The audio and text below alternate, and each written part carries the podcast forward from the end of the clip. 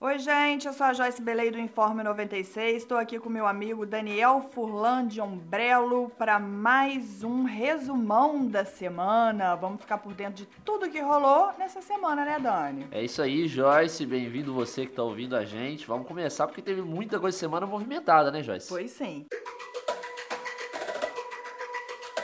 Então, vamos começar falando da polêmica no futebol? Tem muito meme rolando, né? Gente falando assim: vivi para ver um brasileiro ser preso por falsificação no Paraguai. Pra você ver, né, Joyce? Acho que é o primeiro caso. o pessoal tá brincando com isso. É o primeiro caso na história, mas realmente situação muito constrangedora até, né, Joyce? Pois é. O Ronaldinho Gaúcho e seu irmão empresário Roberto de Assis estão presos preventivamente em Assunção, no Paraguai, sob acusação de terem usado passaportes falsos para ingressar no país. A defesa do ex-jogador do Barcelona e da seleção brasileira entrou com um recurso para que os irmãos Assis possam cumprir prisão domiciliar, mas o pedido foi negado pela Justiça Paraguaia. Um novo recurso foi solicitado, mas os irmãos Assis devem seguir presos. É engraçado dessa história toda, né, Joyce? É, é porque vai ter um torneio de futsal dentro do presídio pessoal aí, animou, né? É, começou a conspiração de que na verdade era todo um plano para que o Ronaldinho jogasse por um dos times. Como se fosse aqueles filmes né, que a gente tá acostumado a ver. Tem um até do Adam Sandler, que é muito parecido com isso. É uma situação no mínimo inusitada, né, Joyce? Chega a ser até engraçado, né? Pois é. Trágico, é. mas. É, e o engraçado, assim, não é nem engraçado, mas uma coisa que me assusta até é que o Ronaldinho parece não ter noção do que está acontecendo. Você vê foto e vídeo dele, ele tá lá sorrindo, como se tivesse tudo normal. Eu acho que ele não tem noção da dimensão do que tá acontecendo com ele. É, triste. Então, outra polêmica envolvendo o jogador de futebol, dessa vez é o jogador do Flamengo, Bruno Henrique, que no final de fevereiro ele foi parado em uma blitz, apresentou habilitação, mas os dados não constavam no sistema do Detran e ele negou também a fazer o teste do bafômetro. O Bruno foi multado e depois o atacante apresentou um condutor habilitado para retirar o veículo.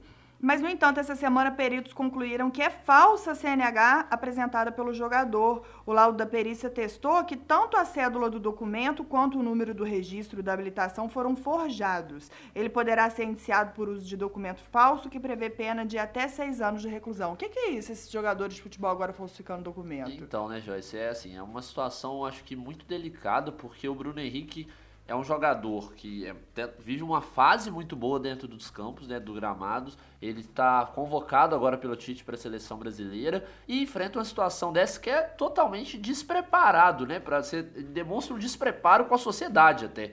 E é o que tem acontecido muito com jogadores de futebol aqui no Brasil, né, principalmente esses mais famosos. Eles têm sofrido com problemas extra-campo. Eu não sei porquê, não sei se são jogadores que não têm uma orientação externa, ou se realmente não têm conhecimento algum, ou se eles são ludibriados de alguma forma. Não dá para entender, realmente inexplicável, porque assim, é um jogador que tem uma estabilidade financeira gigantesca, poderia tirar uma CNH de uma forma totalmente normal, não precisava disso, e acontece uma coisa desse tipo. Então assim, é realmente não dá para compreender.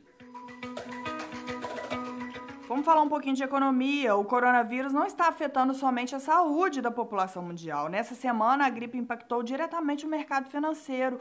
O dólar subiu para R$ 5,00 na quinta-feira, após a Organização Mundial de Saúde ter classificado o surto como uma pandemia e depois que o presidente norte-americano Donald Trump ter proibido viagens da Europa para os Estados Unidos por 30 dias. Essa foi a maior alta do dólar desde quando o Plano Real foi criado em 94. R$ 5,00 bateu 5 reais, né? Realmente o pessoal tava com esse medo. O ministro da, da Economia, o Paulo Guedes, até falou, né, que se bater 5 reais é porque fizeram alguma besteira. Muita besteira. Muita besteira. ele, ele previu e falou, né? Olha, vai chegar a 5 reais se continuar fazendo tanta besteira. É, acho que previsível. Há algum tempo ele até falou que esperava que o dólar chegasse a 5 reais também. Então, assim, acho que até faz parte de uma estratégia dessa agenda neoliberal do Paulo Guedes mas eu acho que está meio descontrolado. O Brasil está até perdendo um pouco o controle da situação. Claro, o coronavírus influencia muito nisso, mas também parte um pouco das atitudes governamentais.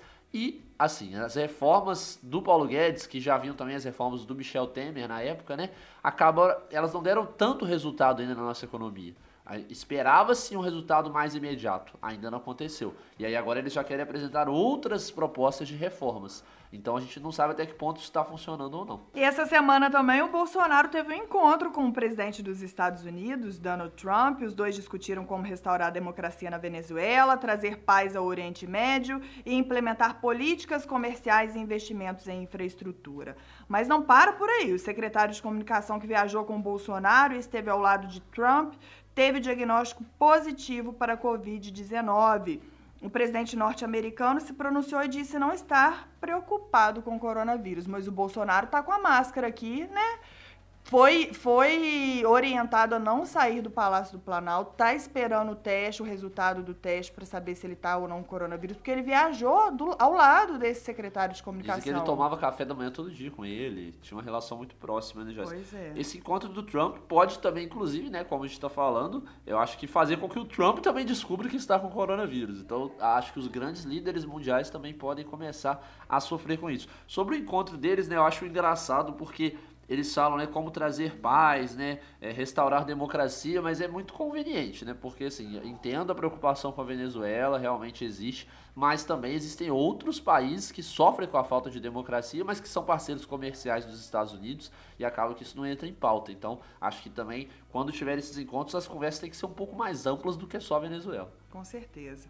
E também nessa, nessa viagem, durante o evento em Miami, o Bolsonaro causou mais uma polêmica. Dessa vez, o presidente brasileiro afirmou que venceu as eleições presidenciais de 2018 no primeiro turno e que pode provar. O Tribunal Superior Eleitoral rebateu a declaração do presidente em nota, o TSE afirmou absoluta confiabilidade e segurança do sistema eletrônico de votação, ressaltando não ter havido a comprovação de nenhuma fraude nos mais de 20 anos da utilização da urna eletrônica. Voltou de novo, né? Porque na época da eleição, o Bolsonaro já tinha falado que ele, que ele tinha. que ele, primeiro turno ele foi eleito, mas nunca apresentou prova. É, eu acho que é de uma irresponsabilidade gigantesca o presidente da República eleito falar um negócio desse. Porque ele começa a invalidar a própria eleição e o sistema Pois como é. um todo. E aí a gente já começa a se preocupar. O que que ele está querendo com isso, né? Onde ele quer chegar, onde ele pretende chegar, porque realmente as urnas eu acredito sejam muito confiáveis e ele, como parte do sistema, como presidente eleito, deveria confiar e não espalhar isso. Agora, se ele tem provas, que Apresente. apresente as provas. Exatamente. Quem sabe ele tem razão né, nisso tudo. Se ele tem razão, então apresente as provas para a gente tirar as conclusões e aí ver o que vai ser feito. Isso aí. Falando ainda um pouco de, ações do governo, o ministro da Justiça e Segurança Pública, Sérgio Moro, vai apresentar em parceria com a bancada feminina do Congresso um projeto de lei para aumentar penas em casos de violência contra a mulher. Segundo o levantamento da pasta dirigida por Moro, entre 2019 e 2020, houve aumento expressivo no número de tornozeleiras eletrônicas impostas a agressores de mulheres e também na participação de grupos reflexivos para atender homens acusados de violência contra as mulheres. É, é, muito importante. Eu acho que com o diálogo, com a gente fala cada vez mais de feminicídio, de violência contra a mulher, eu acho que esses números crescem porque a gente tem mais informação. Antes, acho que sempre existiu violência contra a mulher, mas antes as mulheres ficavam quietas, caladas, não denunciavam. E agora é, o caminho é esse: denunciar. Sim. E claro que vão aumentar os casos. E o governo tem sim que ter ações para fazer com que esses agressores sejam realmente punidos, não Com ficarem certeza. soltos. Porque a gente vê casos de mulheres que denunciam, acaba que o agressor continua solto e acaba assassinando a companheira. Pois é. Né? É, e assim, até pensar antes da punição, né, Joyce? Porque o que acontece muito também é que muitas vezes as mulheres são, elas não recebem a credibilidade que elas merecem na hora de fazer uma denúncia. Sim, o Então, preparo também é, da polícia, das os- pessoas, né? Os policiais precisam, eu acho que, se preparar para receber e averiguar essas denúncias o mais rápido possível, porque a vida delas fica em jogo, fica em risco. Então acho que o problema não é nem, claro, tem que ser punido, tem que criar novos, novos métodos de punição, mas tem que ter uma forma de preparar quem recebe essa denúncia para averiguar e para tomar algumas medi medidas preventivas também, né, quanto a isso. Porque se for esperar um julgamento para colocar uma tornozeleira, para fazer aquilo, isso tudo demora um tempo maior e nesse tempo a pessoa perde a vida ou é agredida mais vezes, ou até os, os próprios filhos do casal às vezes sofrem retaliações. Então tem que ser, acho que as atitudes são boas do ministro Moro, mas eu acho que tem que ter outras atitudes um pouco mais imediatas. Sim, concordo. Capacitar aí os policiais. Vamos falar um pouco da vacinação contra a gripe, que o Ministério da Saúde anunciou que a vacinação vai ser antecipada agora para o dia 23 de março por conta do coronavírus. Os dois primeiros grupos a serem vacinados vão ser os idosos com 60 anos ou mais e os profissionais da saúde. A partir do dia 16 de abril vai ser a vez dos professores, bombeiros e policiais militares. Já a partir de 9 de maio, a última fase, vão poder se vacinar crianças de 6 meses a menores de 6 anos, doentes crônicos, pessoas com 55 anos ou mais, mães no pós-parto, população indígena e portadores de condições especiais. O dia D da vacinação também está marcado para o dia 9 de maio. Atitudes corretas, né, Joyce? Nesse, nesse período de coronavírus, querendo ou não, toda Acho que toda vacina pode ajudar também, por mais que não seja do corona, né? As pessoas ficam preocupadas com sintomas de gripe, que aí quando você vacina para gripe, você começa a descartar algumas possibilidades. Então acho que é muito importante isso também. Inclusive o ministro da Saúde tem feito um bom trabalho. Eu acho que ele se destaca aí talvez como ministro mais bem preparado do governo Bolsonaro, pelo menos nesse, nesse momento de coronavírus, tem tomado atitudes corretas. Vamos continuar falando um pouco do coronavírus? Claro que a gente está gravando esse podcast aí, mas essas informações podem mudar porque a tendência é aumentar cada vez mais os casos né, aqui no Sim. país. De acordo com o Ministério da Saúde, até quinta tarde no Brasil há 77 casos confirmados de coronavírus. Hoje sai o resultado do teste para coronavírus do presidente Jair Bolsonaro. É, a mesa da Câmara dos Deputados determinou que todos os funcionários e parlamentares que tiveram contato com pessoas contaminadas entrem em quarentena de 14 dias. O Congresso também suspendeu visitações públicas no Senado e na Câmara, e apenas congressistas e profissionais que têm credenciamento permanente, como servidores, funcionários, terceirizados, vão ter acesso às casas. É, aqui em Juiz de Fora, é, a biometria, o prazo da biometria foi estendido, mas o TRE só vai atender agora com agendamento para não para evitar aglomerações e filas para que as pessoas fiquem muito próximas, né, na tentativa de impedir aí mais casos de coronavírus. É situação muito delicada, né, Joyce? Eu acho que as pessoas às vezes não têm a, a proporção, a noção da proporção que esse vírus pode tomar. E aí as pessoas falam: "Ah, mas aí a taxa de morte, mortalidade de pessoas jovens é muito baixa". Sim, mas nas pessoas mais idosas não é. Então a gente tem que prezar por essas pessoas, tem que tomar os mesmos cuidados. Então vamos higienizar direitinho, vamos tomar todos os cuidados que o Ministério da Saúde está repassando para a população. Já tem até agora figurinha de WhatsApp que o Ministério da Saúde lançou. Do coronavírus. É, do coronavírus para auxiliar nesse processo. Então, assim, é, vamos ficar ligado porque não é brincadeira. É uma doença que transmite muito rapidamente. Sim. Então, vai, o, o número pandemia, de casos vai ampliar. É uma né? pandemia. É, vai ampliar muito. Eu acho que vai ser uma coisa realmente alarmante. Vai fazer, acho que um, vamos chamar assim, um, um, verdadeiro estrago na saúde pública brasileira, porque vai faltar leito, vai faltar é, muita coisa, mas assim, acho que daqui a alguns meses a, a tendência é que se estabilize um pouco mais, então vamos torcer. Aí, e agir, né? Vamos também agir, tomar cuidado. Lavar bem as mãos, higienizar, espirrar, tampar a boca, Sim. não é? Lembrando, o álcool em gel tem que estar tá com a mão higienizada antes. Então, lava a mão, 20 segundos é o tempo ideal, mais ou menos. Então, vamos lavar a mão com sabão 20 segundos, depois passa o álcool em gel. Então, vamos ter certos cuidados, né, Joyce? Isso aí. E teve reajuste dos servidores mineiros. O projeto de lei sobre o aumento de salário dos servidores da segurança pública foi sancionado pelo governador de Minas, Romeu Zema. O reajuste de 13% confirma a previsão anunciada pelo governo e foi publicado no Diário Oficial. Já a recomposição salarial para as outras categorias foi vetada. De acordo com a Secretaria de Estado de Planejamento e Gestão, o aumento para as outras categorias provocaria um rombo de 20 bilhões de reais nos cofres de Minas nos próximos três anos. E teve secretário que pediu demissão, né? Não gostou dessa decisão do Romeu Zema, já arrumaram um outro substituto. As outras classes acharam injusta esse, esse aumento só para a parte da segurança, né? Até dentro do partido ele sofreu também críticas, porque alguns membros do Partido Novo não queriam aumento para ninguém, porque realmente. O Estado eles, não tem é... dinheiro, como é que vai dar aumento, sim, né? Sim, e, e assim, o Partido Novo já é um, um partido que defende quanto menos gasto público melhor para eles, né? Então eles, eles realmente eram contrários, algum, alguns dos membros do partido. Então, assim, o Romeu Zema vem sofrendo críticas de todos os lados possíveis. Ele está realmente, acho que, cercado de críticas nesse momento, mas pelo menos demonstrou uma personalidade porque seguiu em frente com a ideia que ele tinha. Ele re realmente defendeu essa ideia e foi com ela até o fim.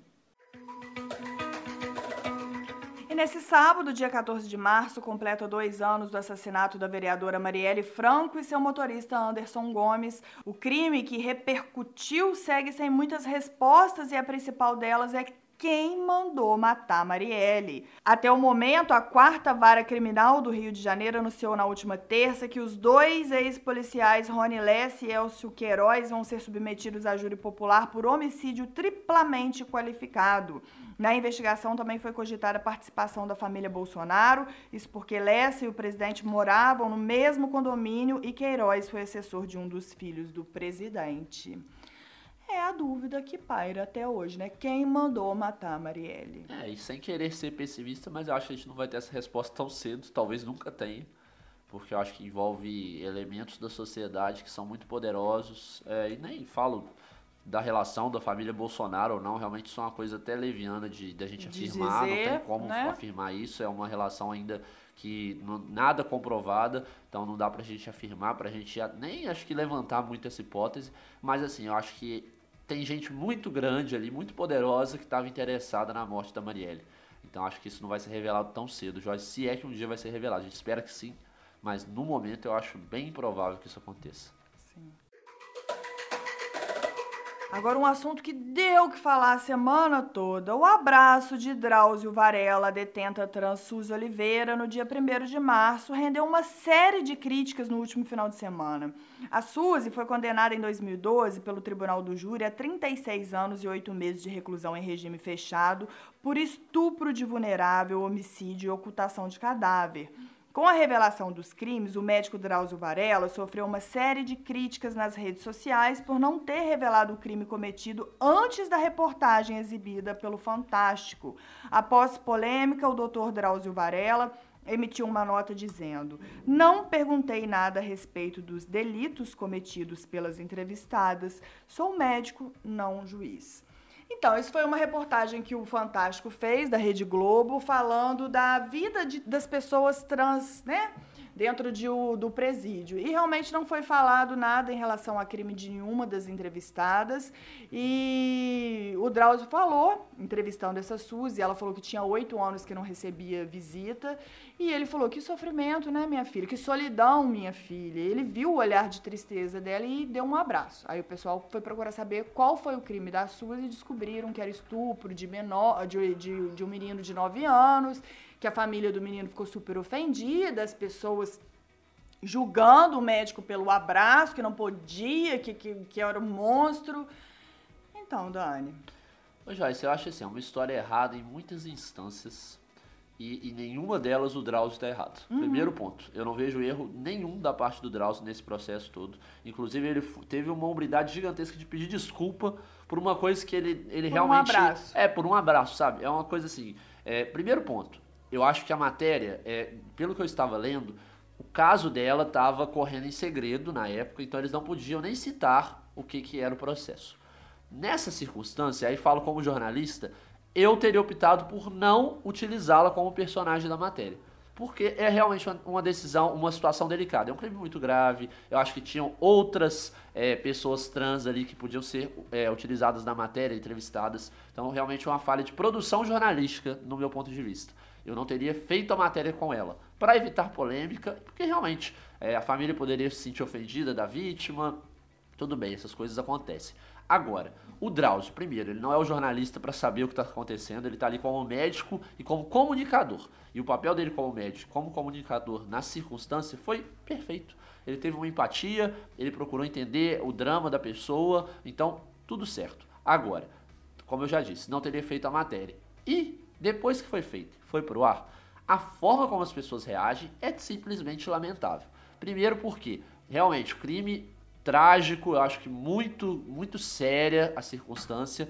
Agora, ela está cumprindo a pena, ela foi julgada, não é por isso que a gente vai tratar como um monstro pro resto da vida. É isso que eu ia falar agora. Eu não vejo dessa forma, Dani. Eu acho que não, não perguntou o crime, não, ele falou, eu não sou juiz, eu não tô aqui para julgar, até mesmo como médico. Você não pergunta, ah, é, o que que você fez? Ah, eu matei. Ah, então você não merece tratamento Então você merece médico. morrer agora. Você merece morrer. Existe, é, eu acho, existe. eu fico muito assustada com o julgamento das pessoas e até mesmo com o ser cristão.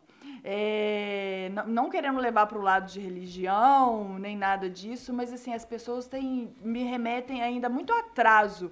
É, quando falam uma coisa dessa, ah, ele matou, estuprou um menino de 9 anos, tá, ele errou, é uma coisa horrorosa que ele fez, não tem justificativa mas negar um abraço, é, é, eu, eu, eu achei. Eu fiquei bem assustado com a atitude das pessoas, que me remete até aos tempos antigos, onde jogavam as pessoas na, na época de Jesus é, para os leões comerem. Tipo assim, você matou, estuprou, você tem que morrer. Sim. Então me assusta um pouco. É isso. sim, Joyce. Eu acho que aí também que entra, a gente tem um problema sério, porque utilizam o crime dela como desculpa. Porque, na verdade, querem criticar simplesmente por ela ser trans. Como não podem criticar só por ela ser trans, eles se apegaram ao fator do crime. Porque existem inúmeros estupradores, inúmeros pedófilos, que ninguém está falando nada. E que se ele fosse fazer uma matéria com essas pessoas, ninguém ia procurar saber qual era o crime e nada parecido. Então existe um preconceito ali com a pessoa trans. É isso que desencadeou tudo. É isso que desencadeou as pessoas descobrirem o que estava acontecendo, qual que era o crime. Só que elas não vão falar, elas vão utilizar, claro, o argumento pelo qual a pessoa foi condenada e está cumprindo a pena. Mas na verdade a mensagem é outra. Eles querem que o Drauzio Varela não abrace uma pessoa trans. Não é que ele não querem que ele abrace um criminoso. Até porque quando ele estava no Carandiru ninguém falava nada. Sim, Questionava o Drauzio Varela? Não, o trabalho dele era belíssimo, era lindo, e realmente era, né? Mas ninguém fazia uma crítica. É, a lição, assim, para encerrar o nosso informe resumão, tipo assim, tenham mais empatia, tentem julgar menos e não vai ser um abraço que vai que vai destruir, que vai ser tão pesado, não precisa, um abraço não precisa gerar tanta polêmica. Tenham mais empatia. Pois é, okay? é, e se abracem, né? E se abracem. Não tanto na época do coronavírus, é. mas, mas... Agora a gente pode dar um tempo nesse é, contato, vamos... né? Mas mas para frente se abracem, se abracem vamos julgar é. menos as pessoas, OK? Bem, Dani, chegou o fim mais um informe resumão. Na próxima semana a gente tá de volta para todo mundo ficar por dentro de tudo que rola por aí, ok? É isso aí, semana que vem estamos de volta. Abraço. Abraço.